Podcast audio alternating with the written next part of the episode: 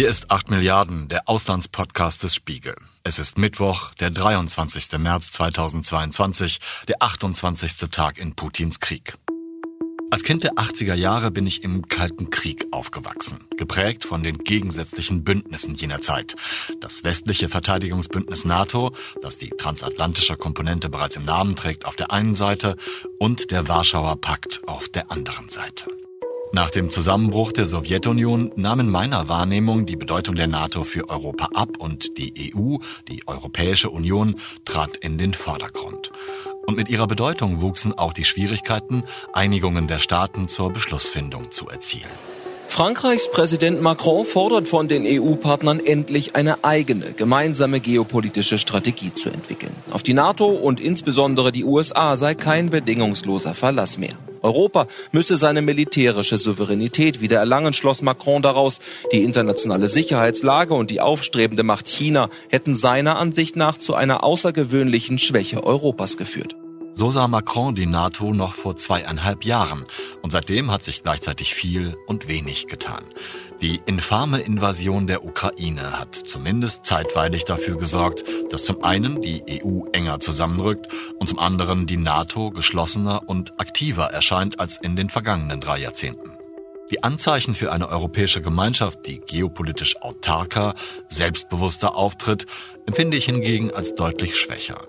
Eine gemeinsame Verteidigungspolitik entsteht, wenn überhaupt, erst jetzt und von einer gemeinsamen, für alle Mitglieder verbindlichen und wirksamen Migrationspolitik ist Europa nach wie vor weit, weit entfernt. Dennoch fühlt es sich so an, als könne die Gunst der Stunde genutzt werden, um beide Bündnisse, das europäische und das transatlantische, zu stärken. Am Montagmorgen habe ich darüber mit Daniela Schwarzer gesprochen, die als Executive Director für Europa und Eurasien für die Open Society Foundations arbeitet. Sie ist eine ausgewiesene Expertin für europäische Politik, für transatlantische und internationale Beziehungen. Erst kürzlich hat sie ein neues Buch veröffentlicht, das den Titel trägt Final Call, wie Europa sich zwischen China und den USA behaupten kann. Die Invasion Russlands in der Ukraine wird inzwischen auf einer höheren Ebene auch immer schon als ja, Konflikt der Systeme angesehen, dass europäische Demokratien und militärisch-ideologische Machtpolitik aufeinandertreffen. Sehen Sie das auch so und wie beurteilen Sie die geopolitischen Voraussetzungen und Auswirkungen dieses Krieges bisher? Der Angriff Russlands auf die Ukraine ist aus europäischer Sicht ein viel größerer Angriff als nur auf ein östliches Nachbarland. Russland ist eine Autokratie, die sich immer mehr zur Diktatur zu entwickeln scheint. Und wenn man sich anschaut, warum es für Wladimir Putin jetzt so wichtig ist, die Ukraine anzugreifen, dann geht es meiner Ansicht nach ganz klar nicht nur um Sicherheitsinteressen die artikuliert er, ich finde sie teilweise vorgeschoben. Was meiner Ansicht nach für ihn das viel größere Thema ist, ist, dass die Ukraine eine demokratische Transformation hingelegt hat. Natürlich ist das System immer noch nicht fertig auf diesem Weg und es gibt viele Dinge, die in der Ukraine noch bearbeitet werden müssen. Aber seit dem Euromaidan im Jahr 2014 hat sich doch das Land sehr klar dafür entschieden, sich Richtung Westen zu orientieren, hat mit der Europäischen Union ein Assoziierungsabkommen abgeschlossen und hat wirklich im Inneren sehr, sehr viele Reformen durchgesetzt. Die Zivilgesellschaft in der Ukraine ist äußerst stark und man sieht eben heute auch in diesem Krieg, wie stark die Mobilisierungskraft im Inneren ist und wie diese Gesellschaft standhält. Und das tut sie, weil Wladimir Putin die Souveränität des Landes angreift und das mit einem Narrativ, der im Grunde ethnonationalistisch ähm, aufgestellt ist. Das heißt, er erhebt den Anspruch, dass die Ukraine und das Belarus eigentlich zu Russland gehören. Und aus ukrainischer Sicht geht es aber um die Souveränität eines demokratischen Staates. Und warum ist das für Europa so wichtig? Aus europäischer Sicht ist das deshalb so wichtig, weil wir letztendlich in einer Ordnung auf unserem Kontinent leben wollen, wo nationale Souveränität, wo die Integrität von Territorium und letztendlich die, die, der Schutz der, der Menschen in den Ländern gewährleistet sein muss. Und wir sehen hier einen Angriffskrieg, ähm, kaum zwei Flugstunden von Deutschland entfernt. Und deshalb ist es für Europa so essentiell, nicht nur, dass die Ukraine geschützt wird, sondern dass eine ganz klare Linie gezeichnet wird, was auf unserem Kontinent möglich ist und was nicht. Und wenn man Wladimir Putin, nachdem er de facto Belarus bereits übernommen hat, jetzt auch noch die Ukraine übernehmen lässt durch einen blutigen Krieg, dann ähm, ist viel mehr beschädigt als nur die Souveränität der Ukraine. Mhm. Da drängt sich natürlich gleich die Frage auf, was man dagegen tun kann. Ich möchte trotzdem vorher noch einen kleinen Schlenker machen, Frau Schwarzer, denn für mich persönlich und ich glaube für viele andere Menschen war es eigentlich fast schon unvorstellbar, dass eine solche, ich möchte fast sagen, klassische Machtpolitik betrieben wird, um tatsächlich auch klassische machtpolitische Ziele zu erreichen. Sie haben geschrieben, dass die Anzeichen für diese aggressive Expansionspolitik Putins also spätestens nach der Annexion der Krim zu sehen waren.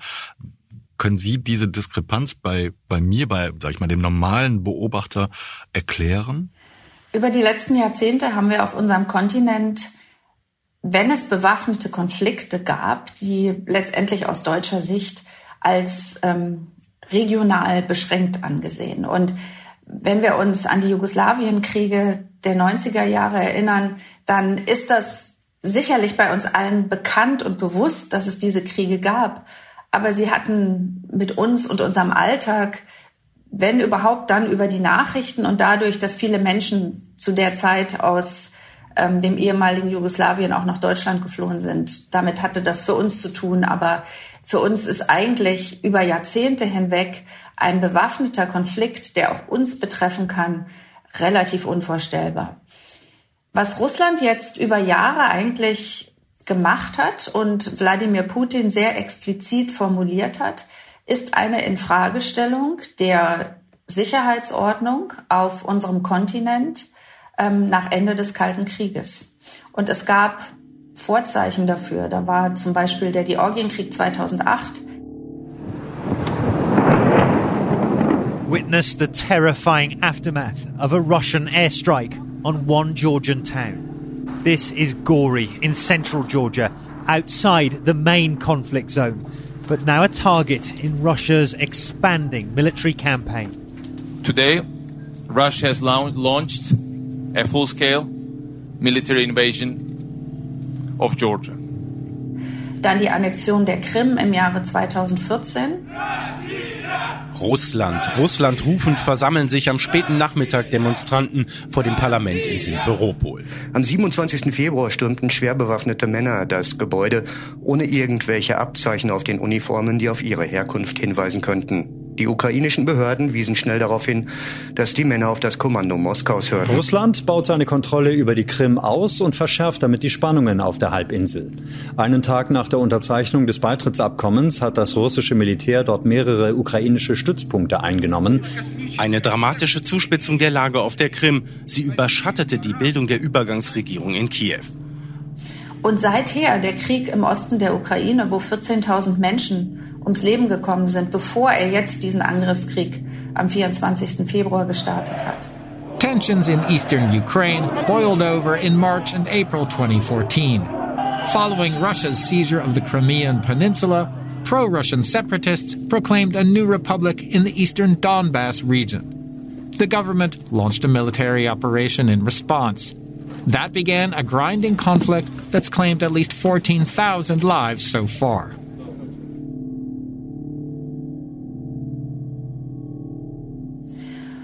Und die Diskrepanz in der Wahrnehmung ist meiner Ansicht nach zum einen dadurch zu erklären, dass man sich nicht vorstellen konnte, dass seine Ankündigungen, nämlich, dass er im Grunde das, ja, das russische Reich wieder vereinigen möchte oder zumindest ähm, einige Staaten, die ehemals zu, den, äh, zu der Sowjetunion gehörten, wieder als Teil Russlands sehen möchte.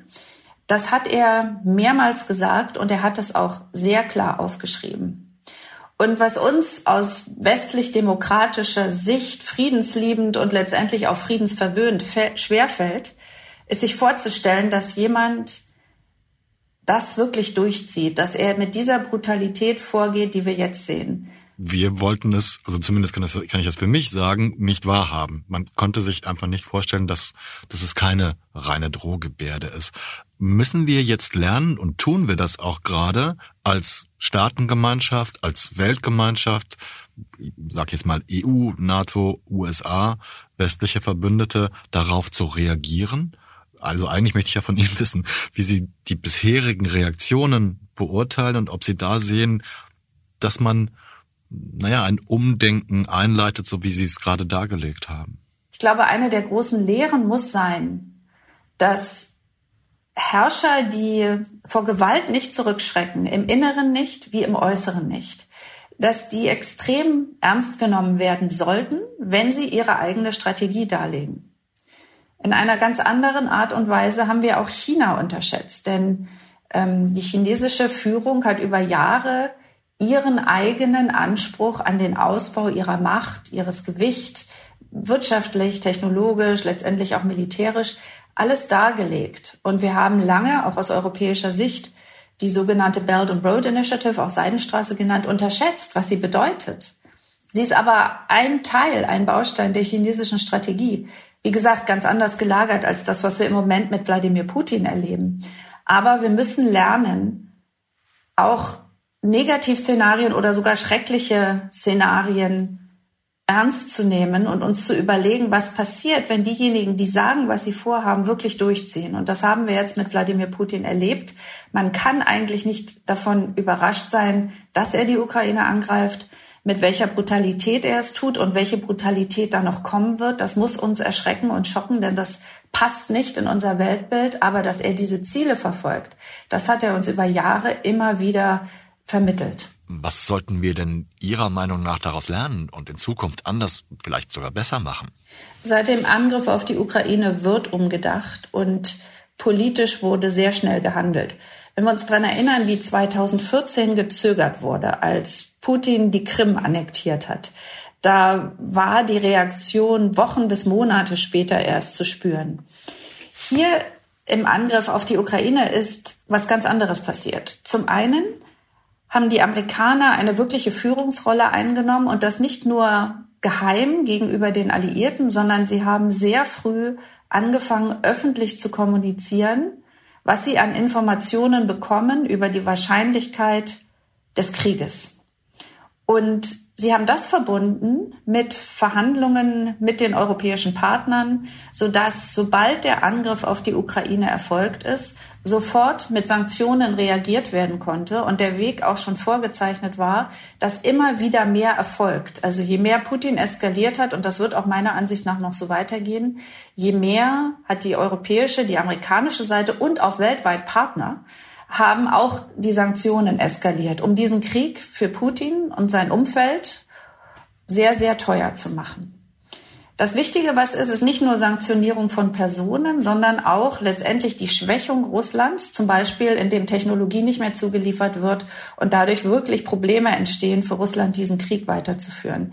Die Abkopplung ähm, von SWIFT ist dabei relevant. Und was aber noch aussteht, ist wirklich eine harte Sanktionierung ähm, im Bereich Energie.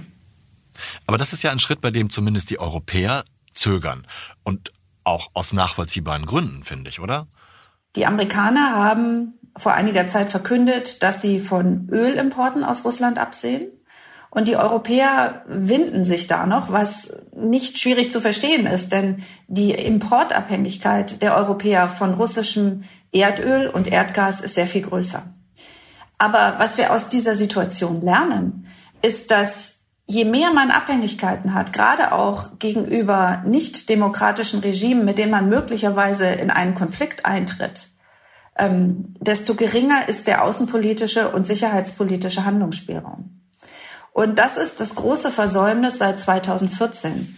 Denn die Europäische Union hat, als Russland die Krim annektiert hat und den Krieg im Osten der Ukraine begonnen hat, da hat die Europäische Union sehr intensiv darüber diskutiert, wie können wir unsere Energiesicherheit stärken.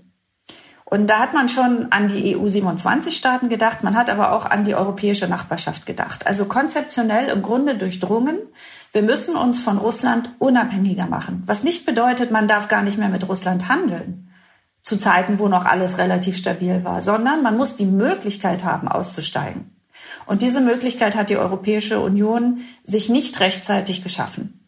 Jetzt ist die Diskussion sehr intensiv und es wird sehr viel getan. Wir haben gesehen, dass der deutsche Wirtschaftsminister Habeck in Katar war, um dort alternative Beziehungen aufzubauen oder auszubauen. Es ist die Ukraine-Krise, die mich hierher gebracht hat und der Versuch, möglichst schnell von russischem Gas und Öl und Kohle runterzukommen, in diesem Fall vor allem Gas und eine neue Energiepolitik für Deutschland und für Europa aufzubauen. Katar ist dabei, die Fördermenge von Gas zu erhöhen und wir brauchen kurzfristig mehr Gas das wir aus Russland ja ersetzen wollen. Darüber habe ich Gespräche geführt, inzwischen mit dem Emir und mit dem Energieminister. Und die gute Nachricht ist, dass das bereitgestellt werden wird. Jetzt müssen die Unternehmen diese Verträge dafür schließen. Das ist sehr wichtig.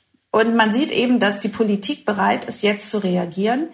Wenn sie besser vorbereitet gewesen wäre, hätte sie schneller reagieren können. Aber was wir eben in diesem Krieg sehen, ist, wie geeint der politische Westen ist und dass es eben nicht nur geografisch der Westen, sondern das sind Partner wie beispielsweise Japan ähm, im asiatischen Raum, die eine ganz wichtige Bedeutung haben in diesem letztendlich globalen Sanktionsregime. Wir sprechen heute über Bündnispolitik vor dem Hintergrund von Putins Krieg und Sie haben gerade eben politische Versäumnisse angesprochen.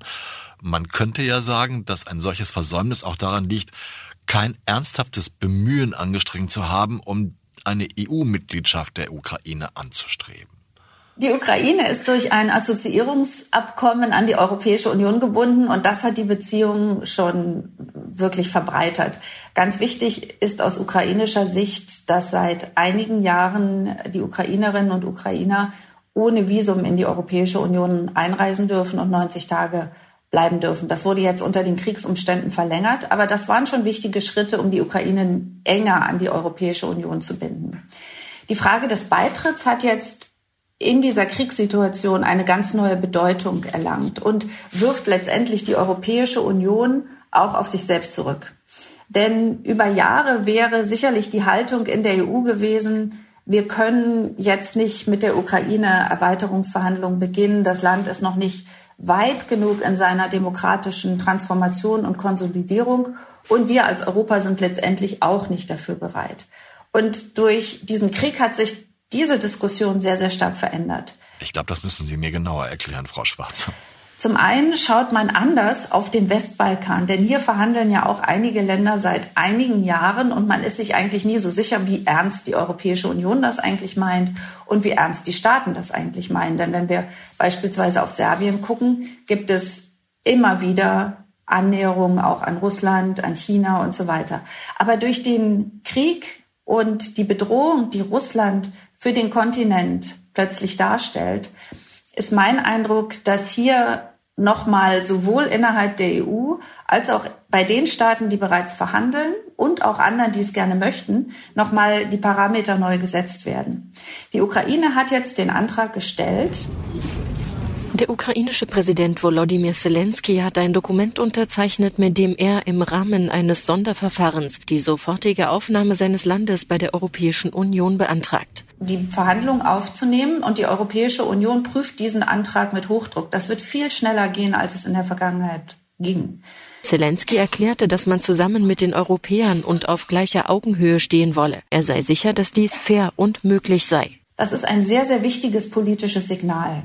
Und es ist auch wichtig, an einen Punkt zu kommen, wo man der Ukraine eine ehrliche Antwort gibt. Sind wir bereit, Verhandlungen zu eröffnen? Das würde dem Land extrem viel bedeuten in dieser Situation und nicht nur der Ukraine, sondern auch Moldau und Georgien, Nachbarländer, die ebenso von Russland bedroht sind und den Druck schon sehr, sehr stark spüren.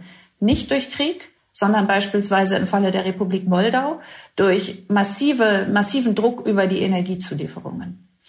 Und die Europäische Union muss sich einfach klar werden, dass die alte Nachbarschaftspolitik, die man gegenüber den Staaten im Osten der EU, ähm, also quasi die, die Staaten, die zwischen der Europäischen Union und Russland liegen, dass die Instrumente, die man dachte, die ausreichen, dass die eben nicht ausreichen. Und deshalb müssen wir heute neu bewerten, was ein Beitritt bedeutet. Und deshalb muss die Europäische Union auch sehr klar für sich überlegen, was müssen wir denn an Voraussetzungen erfüllen, um so weit wachsen zu können. Haben Sie ein Beispiel dafür? Der erste Schritt, den man jetzt sofort gehen sollte, neben der Prüfung des Beitrittsgesuchs oder des Antrags auf Eröffnung von Verhandlungen, ist es ganz klar zu identifizieren, wie kann man denn diese Staaten bereits heute an die Europäische Union binden. Und da gibt es im Bereich der Energiesicherheit sehr gute Anknüpfungspunkte. Zum einen, um die Versorgungssicherheit ähm, dort zu unterstützen Und zum Zweiten um die grüne Transformation, also letztendlich die, die Klimapolitik in den Ländern auch mit zu unterstützen. Da können Instrumente, die Europa hat, ausgedehnt werden. Es ist auch denkbar, dass man im Bereich Telekommunikation die Länder einfach mit in das Regime nimmt, das in der EU vorherrscht, beispielsweise Roaminggebührfreiheit. Das sind alles kleine Schritte, die aber de facto die Länder annähern. Und gleichzeitig muss man die klare politische Perspektive offen halten und sehr deutlich machen, dass die Europäische Union ein ganz starkes strategisches Interesse daran hat, dass diese Länder in ihrer Westorientierung und demokratischen Transformation nicht zurückgeworfen werden und nicht von Russland angegriffen werden. Ich finde das sehr spannend, was Sie gerade gesagt haben. Ich frage mich aber als Laie, ist ein Aufnahmeverfahren der Ukraine in die EU in einem jetzigen Kriegszustand überhaupt möglich? Nur, dass ich nie, nicht falsch verstehe. Die Anbahnung sehe ich auch, aber das würde doch eine weitere Provokation Russlands bedeuten, wenn sie jetzt aufgenommen würde. Die Aufnahme der Ukraine steht in nächster Zeit nicht an, denn die Aufnahmeverhandlungen dauern sehr, sehr lang. Die Frage ist, ob man das politische Signal sendet. Wir sind bereit, sie zu eröffnen. Und dann muss die Ukraine sehr, sehr viele Bedingungen erfüllen, bis sie dann überhaupt beitreten kann.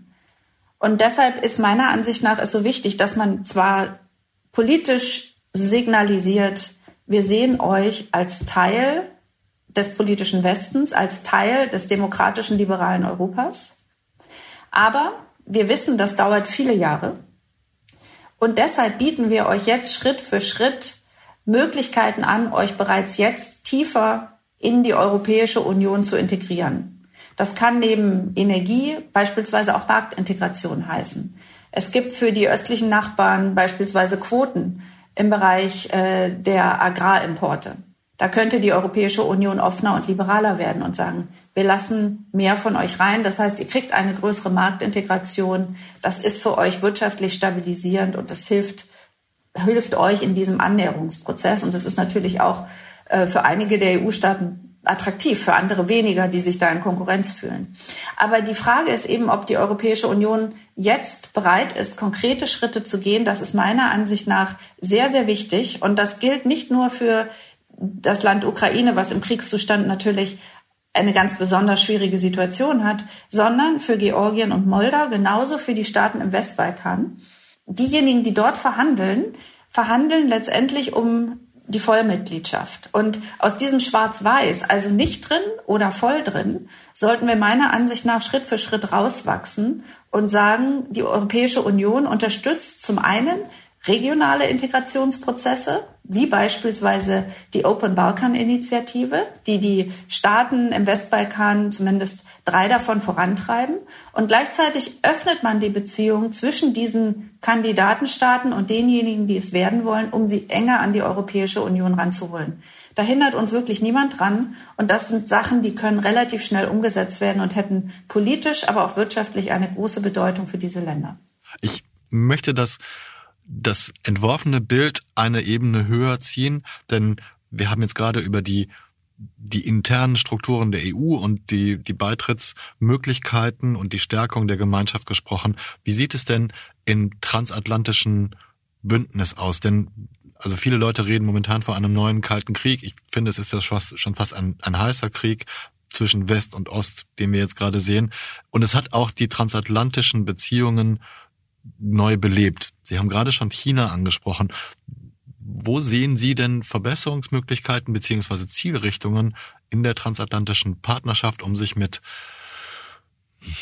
ich möchte es nicht Gegnern sagen, aber mit Verhandlungspartnern wie Russland und China auseinanderzusetzen in der Zukunft?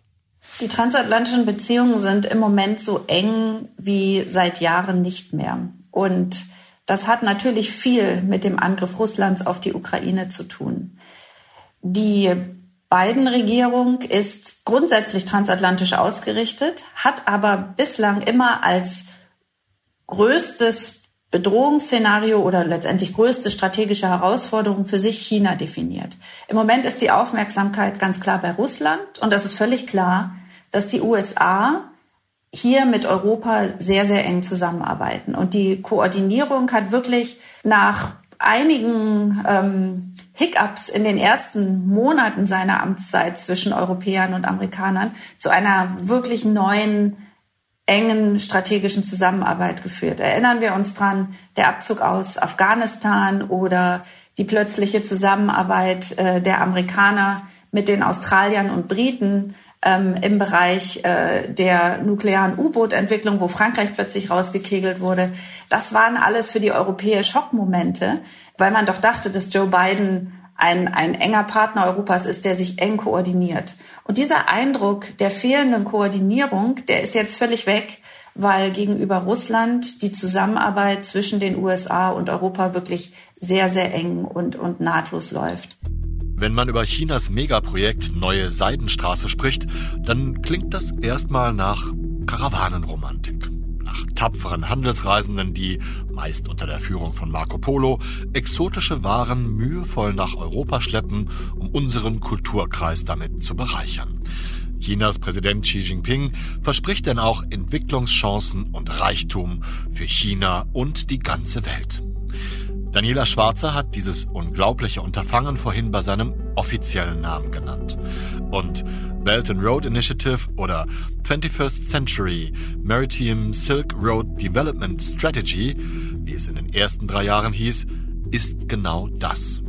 Eine Strategie, mit der China, nun ja, strategisch in die Infrastruktur von fast 70 Ländern investiert, um seine Handelswege, seine neue Seidenstraße auszubauen in Richtung der asiatischen Nachbarn, nach Afrika und nach Europa.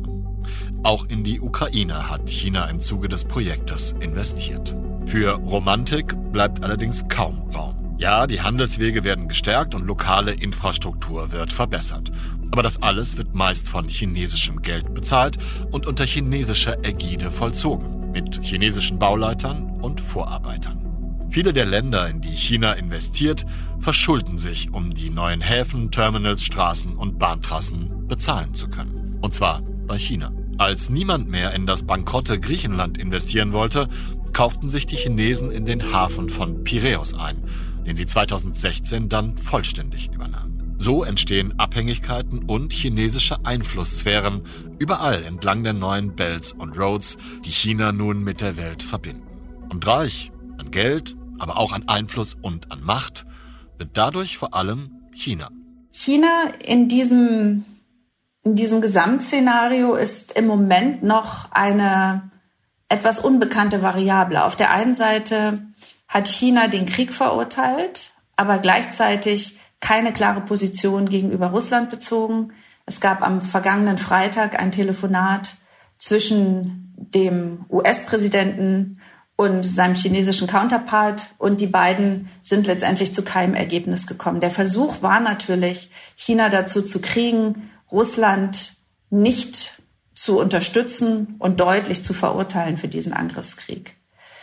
Es bleibt absolut relevant, was China macht. Wenn China sich entscheidet, Russland in diesem Krieg zu unterstützen und eine engere Allianz mit Russland noch einzugehen über die bereits bestehenden Verbindungen gibt auch gerade wieder neue Energieprojekte, eine neue Pipeline, die von Sibirien nach China gebaut wird. Aber wenn sich China entscheidet, sich nicht so klar an Russlands Seite zu stellen, dann ist das für den Ausgang des Krieges in der Ukraine sicherlich sehr relevant. Wenn sich China enger neben Russland stellt und wir sowas sehen wie eine strategische Allianz der beiden, die sich bislang noch nicht klar abzeichnet, dann hat das Folgen weit über den Krieg hinaus. Denn was man dann sieht, ist, dass zwei autoritäre Staaten, die sehr klar auf Machtexpansionskurs sind mit sehr unterschiedlichen Mitteln, dass die sich in diesem Systemwettbewerb zwischen dem politischen Westen, also liberalen Demokratien und Autokratien, dass sie sich verbünden und versuchen werden, ihre Weltsicht immer weiter und stärker zu verbreiten. Und das hat schon heute Auswirkungen, beispielsweise in internationalen Organisationen wo nicht nur Russland, sondern auch China immer wieder Entscheidungen blockieren, wo sie über Personalpolitik, China ganz besonders auch über ähm, seine finanziellen Beiträge versucht, immer mehr Einfluss zu bekommen. Und das alles dient insgesamt dem Zweck, das autoritäre Denken über Entscheidungsmechanismen global, aber auch über die Entwicklung von politischen Systemen weltweit und den Versuch, Autokratien auf ihrem Vormarsch zu unterstützen, das würde China durch eine Allianz mit Russland oder Russland durch eine Allianz mit China nochmal auf eine ganz andere Ebene heben. Und damit wäre der Systemkonflikt noch klarer in zwei Blöcken organisiert, als er es heute schon ist. Nach allem, was Sie gerade gesagt haben, stellt sich mir die Frage, die transatlantischen Bündnisse sind wichtig. Sie haben aber auch vorhin gesagt, dass es vor diesem Konfliktfall eigentlich eine, eine Abkehr von der, der USA zumindest und der NATO auf den indopazifischen Raum gegeben hat. Ich möchte das jetzt kombinieren mit der nach wie vor starken Frage beziehungsweise Forderung, dass sich Europa etwas mehr auf eigene Beine stellt. Und zwar nicht nur äh, bündnistechnisch, politisch, geopolitisch, sondern auch militärisch. Wie tariert man das aus? Wie, wie viel muss man eigene Initiative zeigen und eigene Strukturen schaffen und wie sehr muss man, kann man sich auf Bündnisse verlassen? Im Moment sind die transatlantischen Beziehungen so eng wie nie. Und so sehr sich Europa bedroht fühlt durch Russland, so klar ist im Moment, dass die militärische Allianz NATO, dass die steht. Und keiner will natürlich einen Konflikt der NATO mit Russland, aber die Europäer fühlen sich im Moment wieder in dieser transatlantischen Allianz mit den Amerikanern aufgehoben. Das war vor zwei oder drei Jahren überhaupt nicht so, denn der Vorgänger von Joe Biden, Donald Trump, hat die internationale Ordnung im Grunde in Frage gestellt und immer wieder auch in Frage gestellt, ob es die NATO so noch geben soll. But when you look at NATO, I was asked on a major show, What do you think of NATO? And I have to understand, I'm a business person. I have been very, very direct with Secretary Stoltenberg and members of the alliance in saying that NATO members must finally contribute their fair share and meet their financial obligations. Membership in NATO obligates the members to defend any other member that's attacked. So let's say Montenegro, which joined last year, is attacked. Right. Why should my son go to Montenegro to defend it from attack? I Why is that? I understand what you're saying. I've asked the same question. But 23 of the 28 member nations are still not paying what they should be paying and what they are supposed to be paying for their defense. Und Was die Europäer daraus lernen müssen, ist, dass die USA zwar unser wichtigster Alliierter sind und wir im Moment ohne die Amerikaner nicht verteidigungsfähig sind, dass wir uns aber mittel- und langfristig nicht darauf verlassen dürfen, dass im Weißen Haus US-Präsidenten sitzen, die sagen, es ist im Sicherheitsinteresse der USA, Europa zu verteidigen mit diesem großen Mitteleinsatz, den die Amerikaner über Jahrzehnte in die NATO gesteckt haben. Das bedeutet für die Europäer, dass sie zum einen sich selber besser schützen müssen. Und das bedeutet zum anderen, dass sie in der NATO, um die Allianz dauerhaft zu erhalten, mehr Verantwortung übernehmen müssen, mehr bezahlen müssen und für die Amerikaner ein attraktiverer Partner werden müssen. Innerhalb der Europäischen Union hat sich seit Donald Trumps Amtszeit einiges getan. Es gibt eine engere Zusammenarbeit in der Verteidigung, in der Rüstungspolitik. Es gibt gemeinsame Entwicklungsprojekte für wirklich europäische Rüstungsprojekte, die man in früheren Zeiten woanders einkaufen musste. Es gibt also dieses Gefühl, wir müssen an unserer europäischen Souveränität arbeiten, um uns selber besser schützen zu können und um selber auch in der Welt mehr machen zu können. Was empfehlen Sie denn der Europäischen Union, um diese Ziele zu erreichen? Und vor allen Dingen, wie kriegt man das hin, wenn man die Zustimmung von so vielen Mitgliedstaaten benötigt?